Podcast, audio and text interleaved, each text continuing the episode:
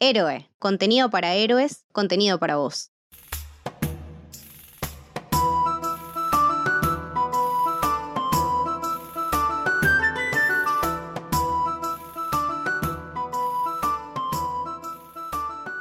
Damas y caballeros, sean testigos de este nuevo encuentro del Camino del Héroe. Mi nombre es Sir Lucas Bali y en esta ocasión me acompaña Lord Luciana Torres Toranzo y Lady Milagros Crespo, también conocida como la Dama del Cine. Y hoy vamos a hablar de... The Green Knight.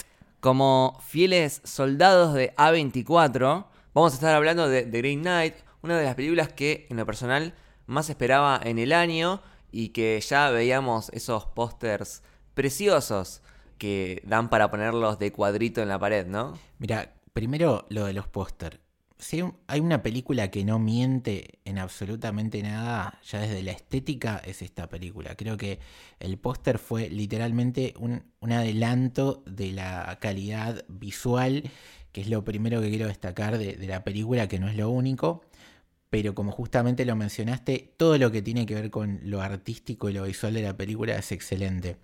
Eh, me pasó lo mismo que a vos, apenas salió el tráiler, fue tipo eh, flechazo de enamoramiento de primera y la vi ahora apenas salió como pudimos porque lamentablemente en Argentina no tiene fecha de estreno hasta el momento y la ansiedad creo que nos mató a todos y, valió la pena haberla visto.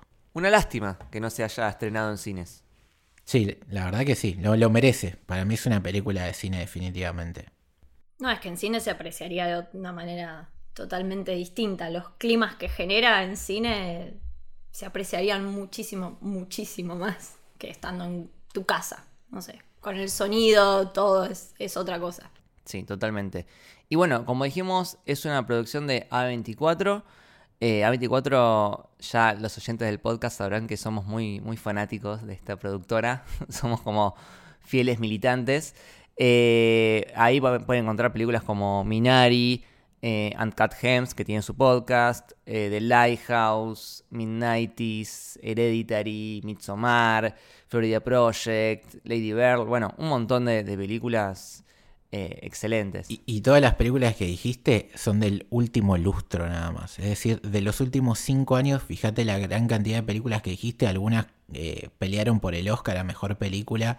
Entonces eso ya te muestra la calidad que tiene esta productora distribuidora. Es, muy para del cine de autor, está muy, muy orientada en eso. El bagaje que tiene esta productora es inmenso y que en un momento era solo medio de terror y, con el paso del tiempo abarca un espectro mayor y, todo lo que toca lo hace bien. Creo que A24 y Blumhouse como que son las dos nuevas grandes productoras como que tienen tienen cosas muy interesantes para decir y eso está, está bueno. Como que siempre te puede gustar un poco más, un poco menos, pero siempre las películas van a tener como algo que algo nuevo para ofrecer. Como que hoy en día se agradece muchísimo. Y es como un semillero también eh, de directores, de actores, de personas eh, a, nivel técnico, ahora cuando repasemos un poco eso, eh, ves que se repiten en, distintas películas. Entonces es como, pues empecé a trabajar en A24 y es como empezar con el pie derecho, definitivamente. Casi todos, si no decir todos los actores que aparecen en la película están en alguna otra película de A24 pero casi todos. Bueno, sacando de Patel, justamente me parece que no. Pero los demás están todos en otras, en otras películas de la misma productora. Mismo el director, David Lowery, que es el que hizo A Ghost Story. Ghost Story también es de A24, ¿no? Sí. Sí. Sí, yo lo conocía. Eh, me llama mucho la atención la filmografía de este señor. Es como muy. No sé, a Ghost Story también es como muy de Green Knight, como muy para adentro, bastante introspectiva. Pero después, no sé, tenés de Peter Jackson, de Disney. Eh, como que tiene películas eh, bastante variadas, con climas totalmente. No sé, la del año pasado creo que era The Old Man and the Gun, que está Robert Redford, creo que era. Eh, nada que ver con lo que venía haciendo el chabón. Como que siempre propone cosas totalmente distintas. Sí. Pero sí tiene, tiene una forma de filmar muy particular. A mí, yo tengo, tengo sentimientos muy encontrados con, con la Ghost Story, ¿no? Tipo, Es una película está buena y es diferente, pero tiene esas cosas como muy cine-arte. Eh, tipo, había una escena que está una mujer comiendo una tarta por 15 minutos. Por 15 minutos, sí. eh, y es la escena de la tipa comiendo la tarta y nada más. Y, y vos decís, haceme una elipsis, por favor, te lo pido. Bueno, yo, yo tuve sentimientos encontrados con esta también. Claro. A mí, Bueno, perfecto.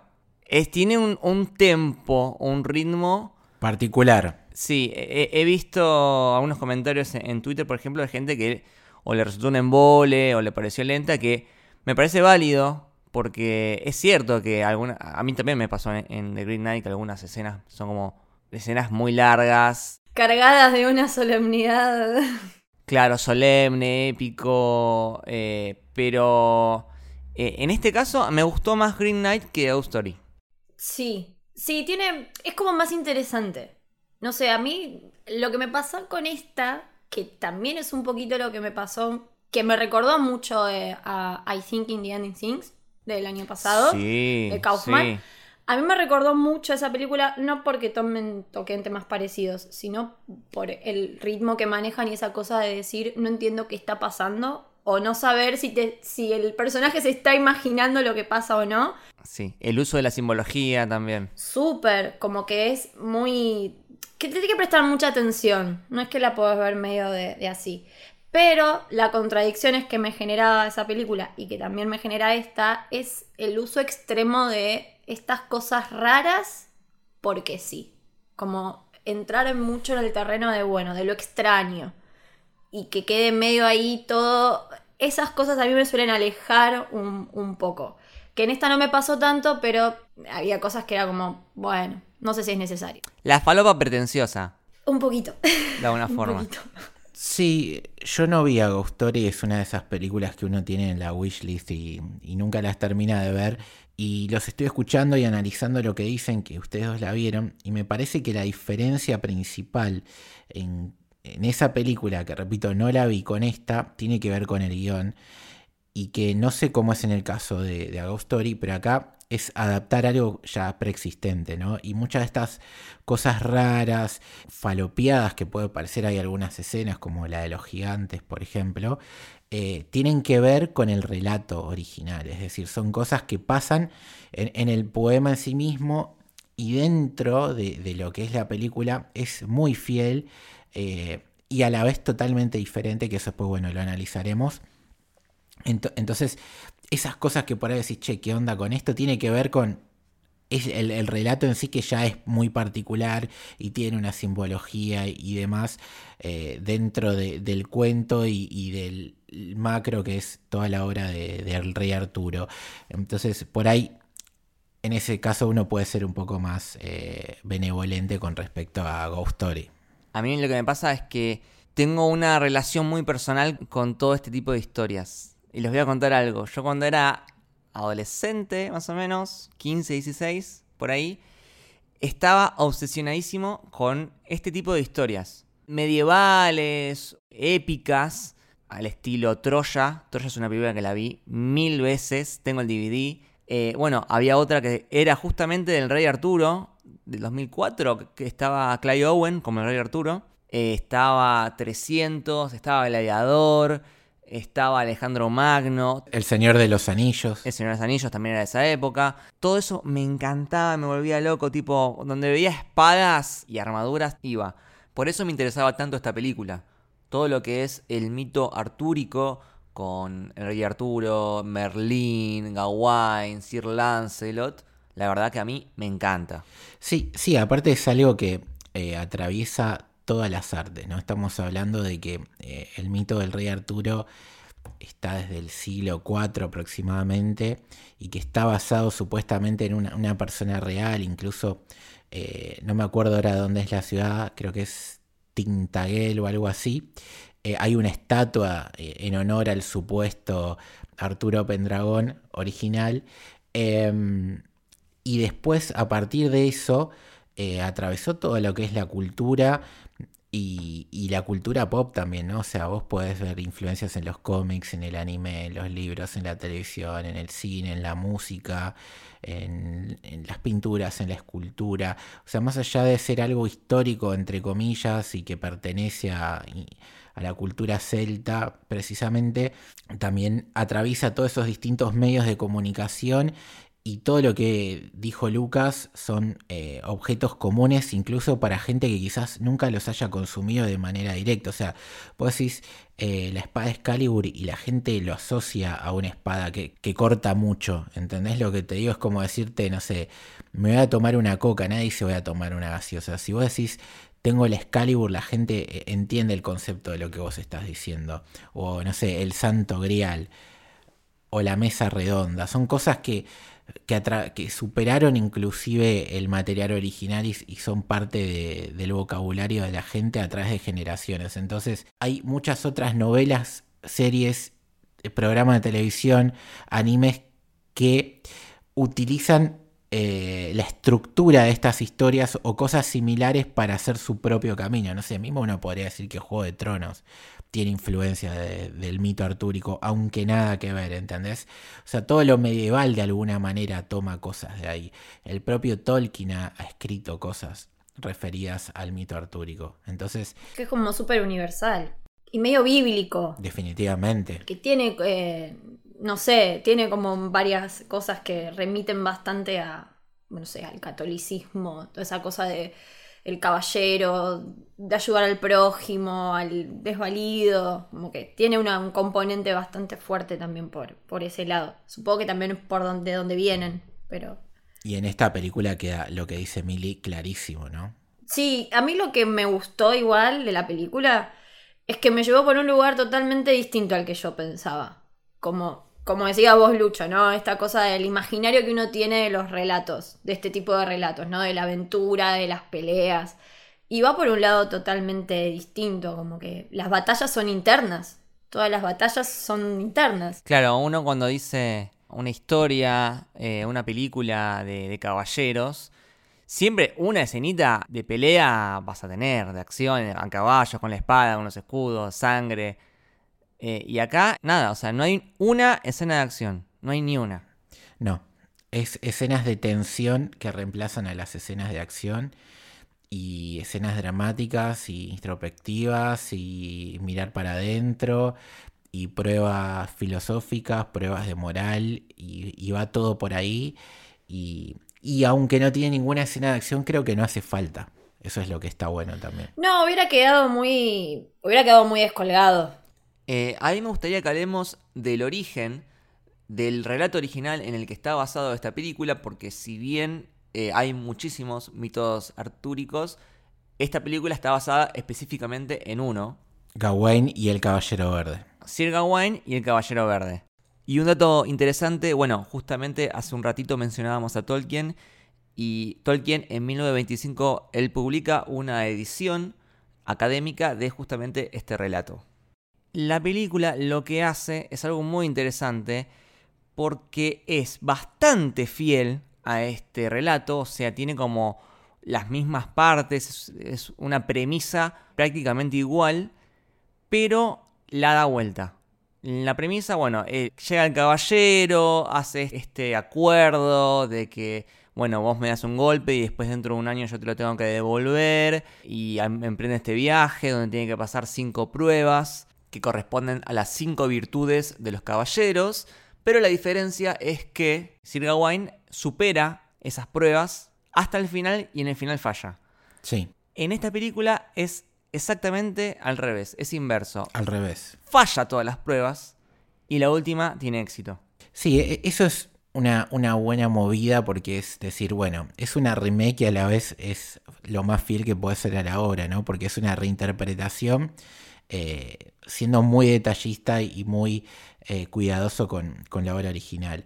Eh, me parece muy interesante porque tiene un concepto de fondo que, es de lo que más me, gustó y me emocionó, que es decir, uno a través del fracaso puede crecer, ¿no? Porque si vos te quedás con, con, el relato original, básicamente es avanzo, crezco, soy el mejor, supero todo y, me doy un golpazo recién al final. Acá es lo contrario, es decir, cada derrota, cada paso atrás, cada eh, vez que te remarcan tus errores, vos eso lo podés transformar en algo positivo.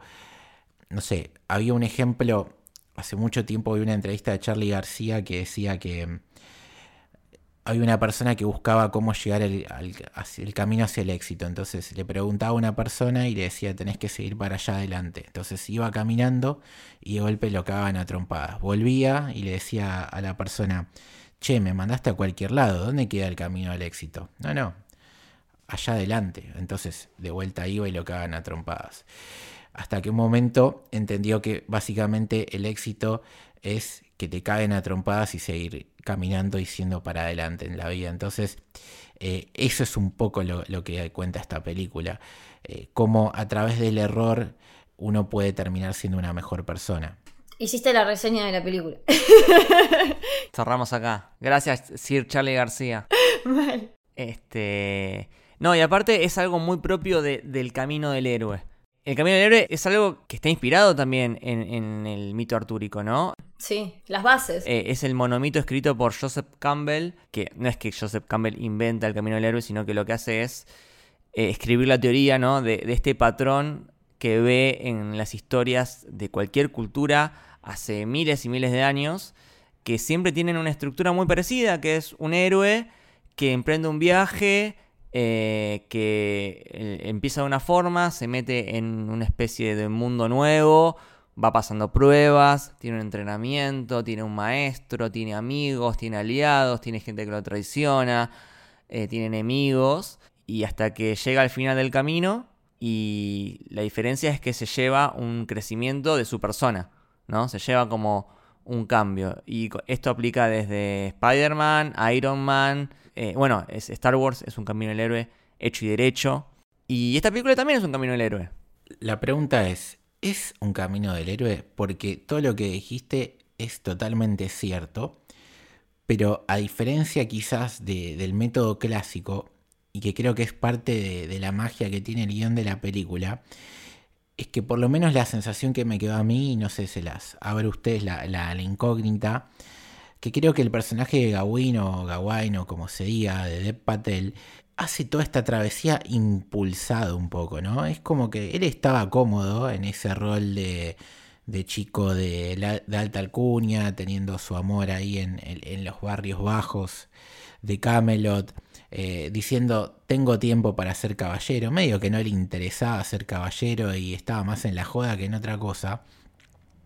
Y la madre, que no es otra que Morgana Le Fay, la hermana del rey Arturo, es la causante de la llegada de, del Green Knight y de todo lo que le va a pasar a él en la trama. Incluso la resolución de alguna de las situaciones o la probable ayuda con la entrega de, ese cinturón eh, que es clave en la trama es impulsado por la madre. Entonces, yo lo que, la sensación que me quedó que sí, es un camino del héroe, pero es uno en el cual la madre tiene al pibe que está en la casa rascándose los huevos y dice, pibe, anda a laburar, básicamente, ¿no?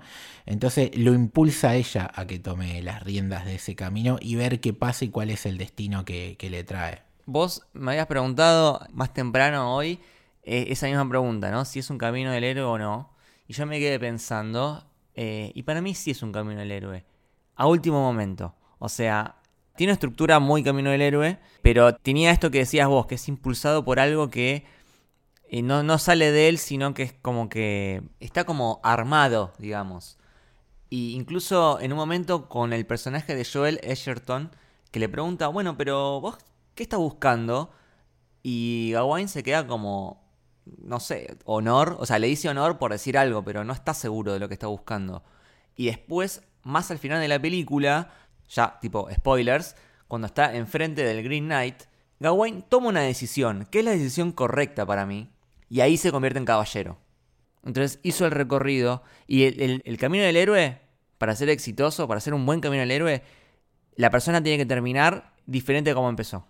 Iron Man, por ejemplo. Tony Stark empieza siendo un sorete y termina sacrificando su vida para salvar el mundo. Acá el pibe era un nada, un vago un mago por ahí. Y termina el chabón eh, aceptando su, destino. eh, va por el camino del honor. No sabemos muy bien qué pasa, porque no sabemos si le corta la cabeza o no. Queda a interpretación de cada uno. Pero sabemos que, que termina siendo un caballero.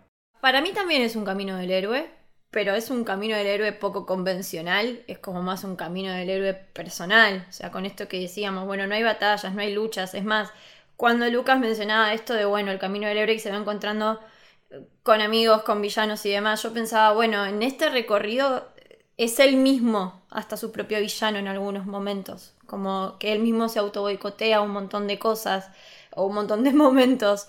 Eh, él mismo a veces termina siendo el villano cuando está en el castillo y le pregunta al fantasma como, bueno, ¿qué me vas a dar a cambio?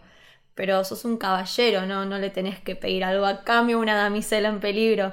Eh, ¿No? Como que eh, me gusta eso de que es como un héroe no es un héroe blanco, ni es un caballero, o sea, de hecho empieza la película con él saliendo de un prostíbulo, o sea, así inicia, no es un héroe convencional, eso está bueno, a mí eso es una de las cosas que, que más me, me gustaron.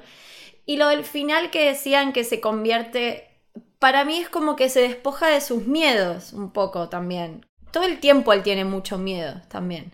Es como muy inseguro de, de, de, de todo. De hecho, no lo vemos ni pelear, ni puñar un arma, ni nada por el estilo. Incluso, como decía Lucho, el que lo impulsa termina siendo la mamá, que hace ese hechizo, que lo invoca, ¿no? Y bueno, termina empezando todo el viaje. Pero me parece como muy interesante eso y, el, y la simbología de ese cinturón verde, ¿no? Como bueno, que el verde también en la película ocupa un lugar primordial e importantísimo. De eso, de eso quería hacer una referencia y para atarlo a lo del final y mi interpretación. O sea, el verde es el color de la naturaleza entre muchas cosas, ¿no? De la podredumbre y, y demás. Pero me quiero quedar con la palabra naturaleza porque yo creo que lo que termina pasando es que él se termina aceptando a sí mismo. Es decir, él a lo largo atraviesa cinco pruebas, ¿no? Está la de la generosidad, donde falla porque se, muestra miserable ante una persona atacada por la guerra y no le quiere tirar ni una moneda y cuando le da es muy poco. Después lo de la cortesía, que es lo que dice Millie, ¿no? Un fantasma le está pidiendo la ayuda para liberar su alma. Sí, aparte, perdón, de hecho, lo que le está relatando el fantasma es que la mataron. Y que la abusaron antes de matarla. Y que le cortaron la cabeza. Muy fuerte lo, lo que relata. Por eso cuando le pide algo a cambio la chica le dice, pero ¿por qué? ¿Cómo me vas a estar preguntando eso? Es como, claro, o sea, no. No, no es por ahí. De- después tenés la prueba de la castidad donde falla y, donde de vuelta vemos a la madre intercediendo porque es la que está con los ojos vendados eh, observando la situación y la que para mí en ese momento duda de lo que va a hacer el hijo, entonces le da un- una atadura para tratar por un lado de convencerlo de que vuelva usando la figura de, de la mujer que él ama y por otro lado ante la posibilidad de que falle eso le da el cinturón para protegerlo eh, de lo que viene. Sí, que ese cinturón está, digamos, untado por la vergüenza, ¿no? Sí. Quien haya visto el principio de End of Evangelion sabrá de lo que hablo. Y aparte de, de la mentira, porque el, el señor del castillo, que no me acuerdo el nombre, eh, le dice, vos vas a poder comer todo lo que yo te ofrezca, pero vos me vas a tener que dar todo lo que el castillo te dé. Y esa cinta verde se la dan en el castillo. O sea, si seguimos el, el- lo que tendría que haber sido, él tendría que haber dejado ahí el cinturón verde. Y se lo lleva. Sí. Entonces, como ahí también falla. Falla en su promesa. Ahí falla la prueba de la amistad. En el- la prueba del compañerismo que también le falla al, al zorro que lo fue acompañando. Ay, zorro, chicos, qué lindo. E- Esa parte es tremenda, es muy dolorosa y, y que lo... Hermoso el CGI. A mí me sorprendió que se ve muy bien eso. Se ve mejor que los conejos de Mulan. Todo bien, de la remake de Mulan, que eran un desastre esos conejos. Se ve bastante bien. Hay algún que otro momentito medio raro, pero sí está muy bien hecho. Entonces, él falla, falla, falla, falla. Eh, y viene el momento de, la piedad o no, que él le había cortado la cabeza al Green Knight. Y cuando él tiene la revelación, ¿no? de lo que viene, para mí ese es el verdadero camino del héroe. Es el momento donde le van a cortar la cabeza.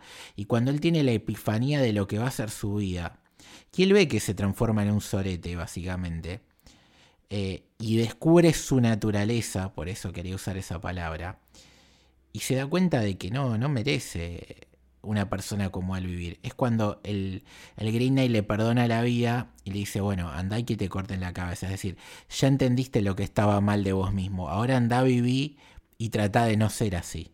Trata de, de, mejorar lo que, lo que vos sos. Entonces, por eso, para mí el camino del héroe de él, el real, es en, ese, en todo ese lapso que atraviesa ese futuro que nunca va a pasar. De las otras pruebas es, es lo que nosotros vemos de él, de su comportamiento y cómo realmente no era un caballero. Pero él cuando se da cuenta es cuando ve ese futuro irreal.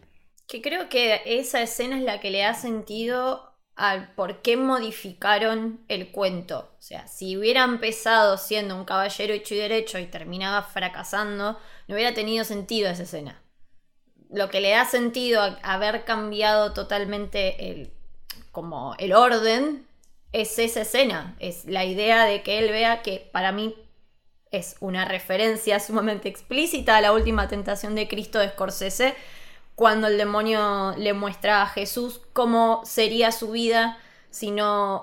Lo quiere tentar para que no se suba a la cruz. Y él empieza a ver cómo va a ser su vida si, si no se sacrificaba, básicamente. Es una referencia de acá a la China que me encantó, me, encantó, funciona muy bien y le da mucho sentido a esto, decir, bueno, el, todo el camino que él recorrió cobra sentido en ese final. Sí, que en realidad no sabemos qué pasó, ¿eh? porque puede ser que le haya cortado la cabeza en el momento eh, o que lo haya dejado ir. Para mí eh, le da, aparte se sonríe, es como diciendo, bien, pibe, entendiste todo y, en vez de cortarle la cabeza le hace un, un rajunio en el cuello, ¿entendés? Entonces... Bueno, justamente así termina el poema original. El Green Knight perdona a Sir Gawain, pero le hace un pequeño rajunio, una pequeña marquita en la cara para que recuerde lo que aprendió. Y sí, y es magnífico que él solo se saque el cinturón. Como nada, eso también parece maneja mucha simbología la película. Ahora, cuanto más la charlamos, más me gusta, ¿eh? Sí, viste. Está bueno eso, que maneja como muchos símbolos que parecen como de detalles o hasta de lo que decía Lucho, esto del, color verde, pero lo sostiene durante toda la película y le da como mucha, mucho sentido, no es algo que está porque sí. En realidad hay varios, colores, ¿no? Eh, está el rojo, por ejemplo, cuando se mete en el lago, eh, que en el mito ese lago estaba hecho de la sangre que se había derramado de la, de la chica. Eh, después hay mucho amarillo más al final. Bueno, el amarillo se va haciendo más, más potente cuando más en peligro está. Y si en, sin el amarillo es, peligro, o sea, representa el peligro. bueno, yo quiero, eh, por favor, que mencionemos la fotografía. Impresionante. Es una locura, es una locura la fotografía de esta película. Es hermoso. Es. Eh, me caigo de culo, o sea, es perfecta. Le pones pausa y en cualquier, en cualquier frame tenés un fondo de pantalla. Es que eso, eso te diría que lo que más me gustó de toda la película. La fotografía es alucinante. Sí, sí, tiene un manejo de cámara, está muy bien ejecutada técnicamente. Y la música. Absolutamente, y la música también. La fotografía es de Andrew Drus Palermo, vamos a mencionarlo, que ya trabajó con David Lowry en A Ghost Story. Creo que el musicalizador también, también eh, trabajó en, en Story. A mí la música también me gustó mucho. Lo que me, en algún momento me parece un poco invasiva en algunas escenas. Como que me tapaba mucho el diálogo, estaba muy fuerte. Pero es eh, genera como muchos climas muy copados. Pero la, la, música va muy por el mismo estilo que Midsommar o The Witch, otra película de A24. Son esas cosas así como muy esas cuerdas, ¿no? Esas cuerdas, esas cosas así como medio celtas medievales, brujería.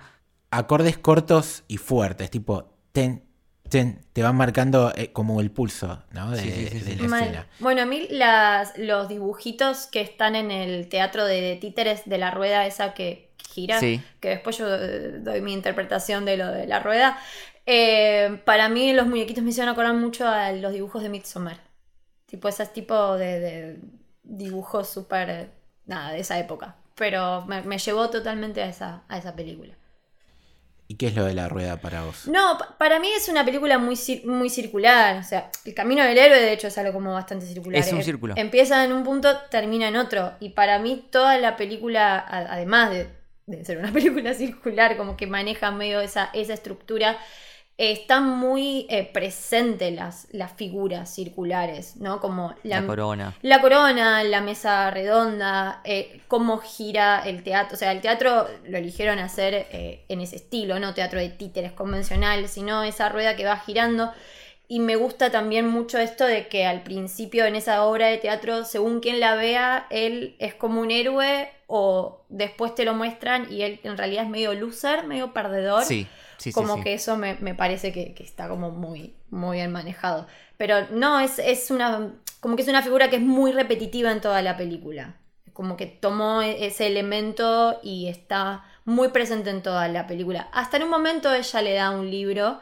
Eh, que es cuando es la dama, le da un libro y no le da un libro cuadrado, de hecho, es un libro. No, en realidad el libro es más como un corazón. es más como un corazón, sí, sí, tiene como una figura más eh, circular. Y me gustó mucho el detalle de que Alicia Vikander hace dos papeles dentro de la película, porque ella es la novia de Gawain y al mismo tiempo es la dama, que es la esposa del personaje de Joel Edgerton.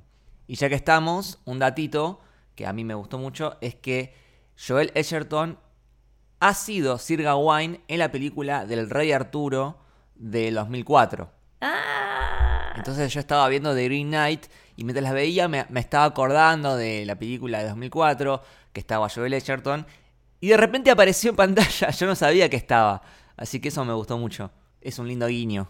Cuando aparece él es sinónimo de que es un peliculón. No sé, creo que no ve ninguna película donde esté él que sea mala.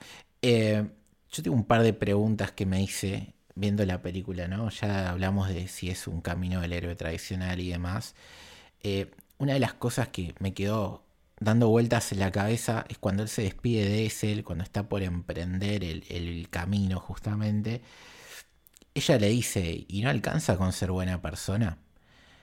Porque ella se da cuenta de que él realmente estaba iniciando esta travesía sin realmente tener la motivación y que era más justamente por el peso de la mirada del otro, del rol que ocupa, ¿no? de ser el sobrino del rey Arturo, que es una leyenda, de tener que estar a la altura. De hecho, cuando por primera vez su tío medio que le da bola ahí en esa cena de Navidad, le dice, bueno, regálame una historia si te conozco más.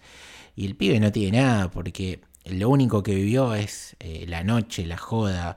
Eh, entonces, pese a todo eso, quizás la persona que más lo conocía y que lo quería así como él era, era Essel. Y ella le dice, ¿por qué te haces todo esto? Si vos, o por lo menos lo que yo interpreto, si vos realmente esto no, no te interesa, sos un buen pibe, ¿no? No hace falta que te, te vayas a cortar la cabeza para, para demostrarle algo a alguien. Y él aún así eh, toma la decisión de ir. Entonces, digo, ¿cuánto pesa estas cosas eh, en el día a día de nosotros y de alguna manera uno puede empatizar desde este punto de vista con el personaje de Gawain? No sé si a ustedes les pasó alguna vez eso de la mirada del otro y lo que tenés que supuestamente ser. Es que capaz no era una buena persona también. Capaz el viaje se trataba de eso. Porque, no sé, pienso.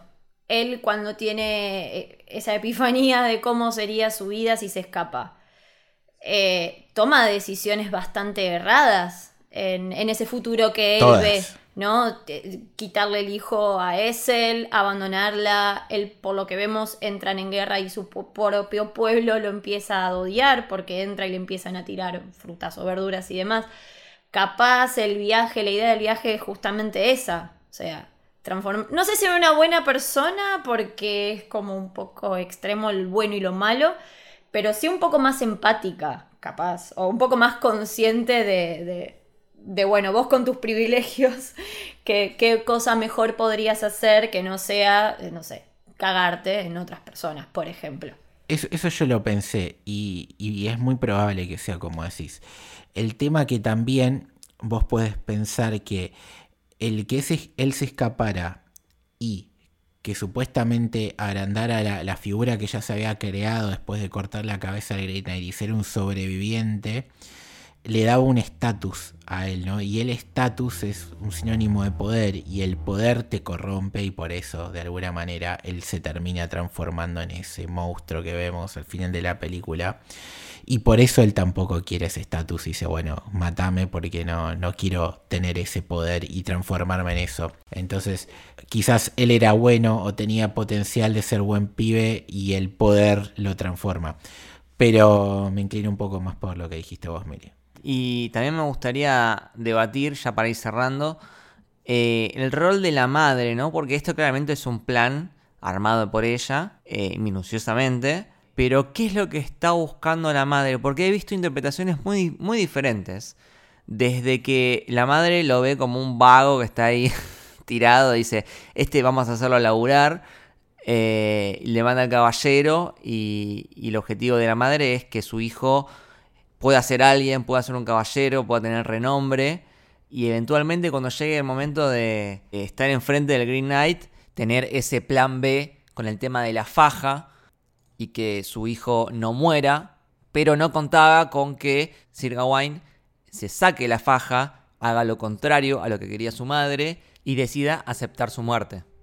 Y ahí el tema de si su madre tuvo éxito o no con su plan depende de la interpretación que le dé el espectador a la película de si cuando se saca la faja el Green Knight le corta la cabeza o lo deja ir, eso queda libre de interpretación, entonces no sabemos muy bien si la madre cumplió con su plan o no. No, para mí ella lo quiere mandar a laburar, le dice agarrar la pala. Por otro lado, históricamente el personaje de Morgana trata de bajar del poder Arturo, entonces va de la mano, ¿no?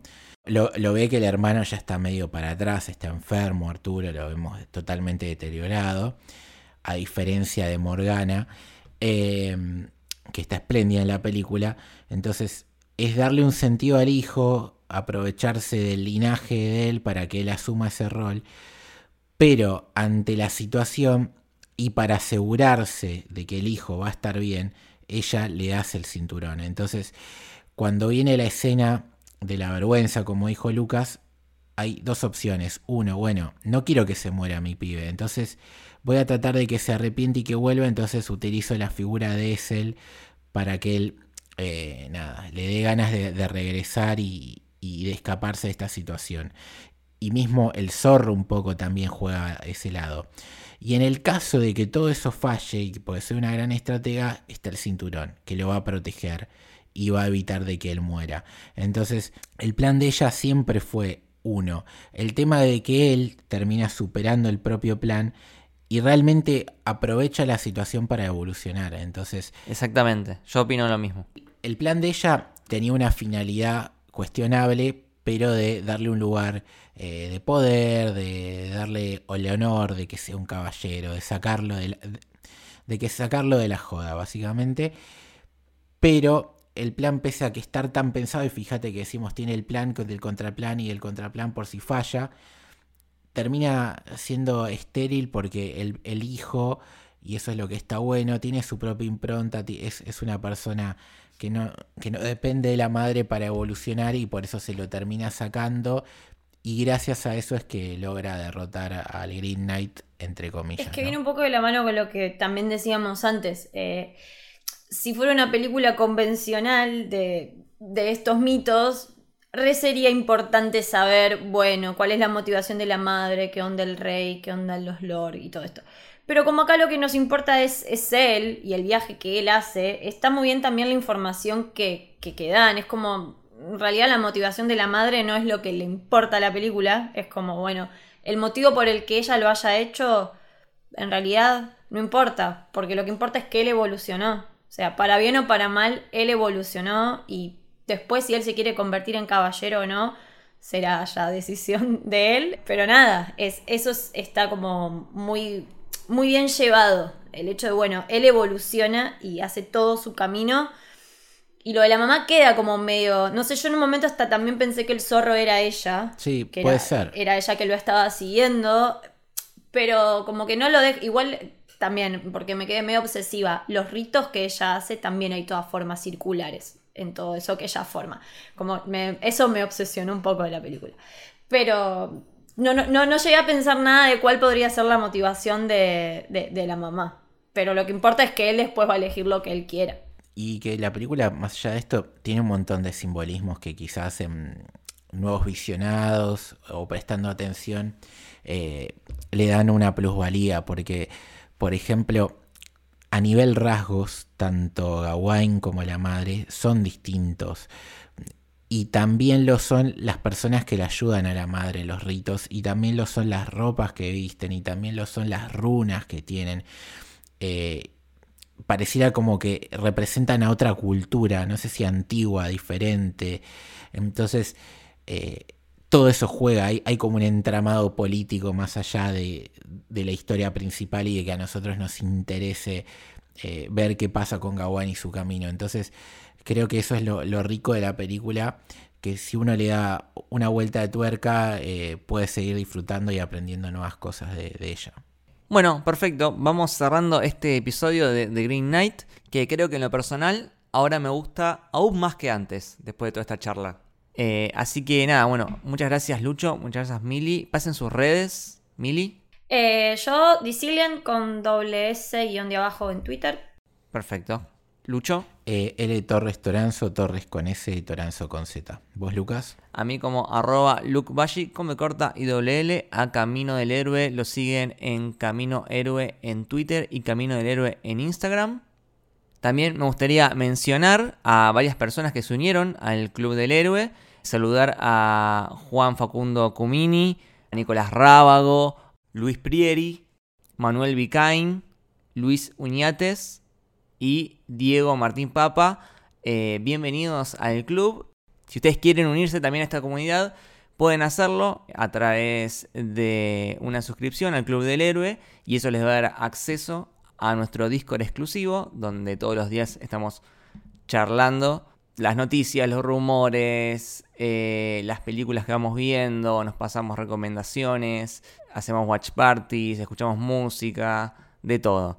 Todo eso lo pueden encontrar en arroba soshéroe para más información o si no, envíenos un DM y los ayudamos. Sí, si sos del exterior también está el Patreon para ser parte del Club del Héroe.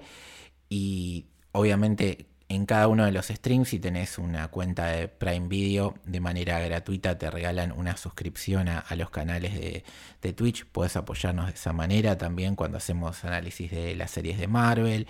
Seguramente haya cosas de anime a futuro con Mili. eh, cuando se estrene alguna serie de una temporada muy esperada por eh, toda la humanidad como es Shingeki no Kyojin. Así que nada, pueden a- ayudarnos de, de múltiples maneras para que esto siga existiendo, mejorando y creciendo. Así es, Lucho. Bueno, esto fue El Camino del Héroe. Espero que les haya gustado. Chao. Chau, chau.